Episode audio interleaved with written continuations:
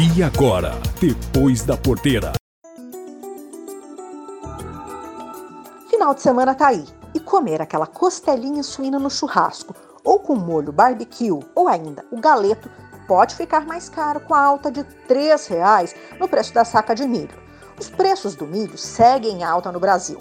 Mesmo com a safra 2021 que já começa a ser plantada, a tendência é de alta. Daqui para frente é só produtor de olho no clima.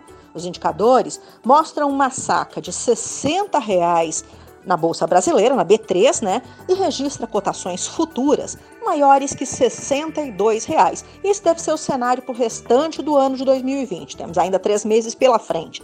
Custo de produção alto, o repasse vai acabar na mesa do consumidor, sem dúvida nenhuma. E a demanda pelo grão segue aquecida, com as exportações em ritmo forte. Tem também a safra norte-americana menor que a esperada inicialmente, e principalmente o fator cambial com o dólar muito valorizado. Mas mesmo com esse alerta, né, com essas altas no custo de produção consecutivas, mesmo com repasse ao consumidor, não está afetando o consumo. O brasileiro está comendo mais que o triplo de carne de frango que comia em 1990, de acordo com um estudo realizado pela Farsul sobre o consumo de carne.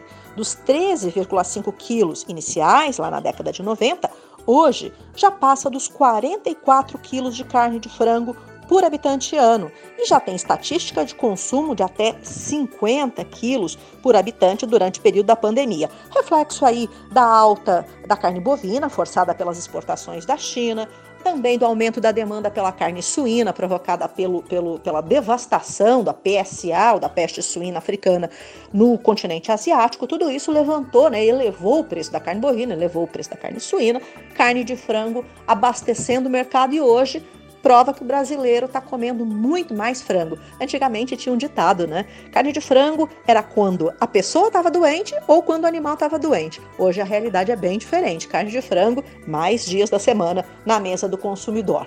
O negócio agora é ficar de olho no clima e a expectativa aí de uma grande safra brasileira que começa a ser plantada a partir de agora. Eliana Pante para o Depois da Porteira.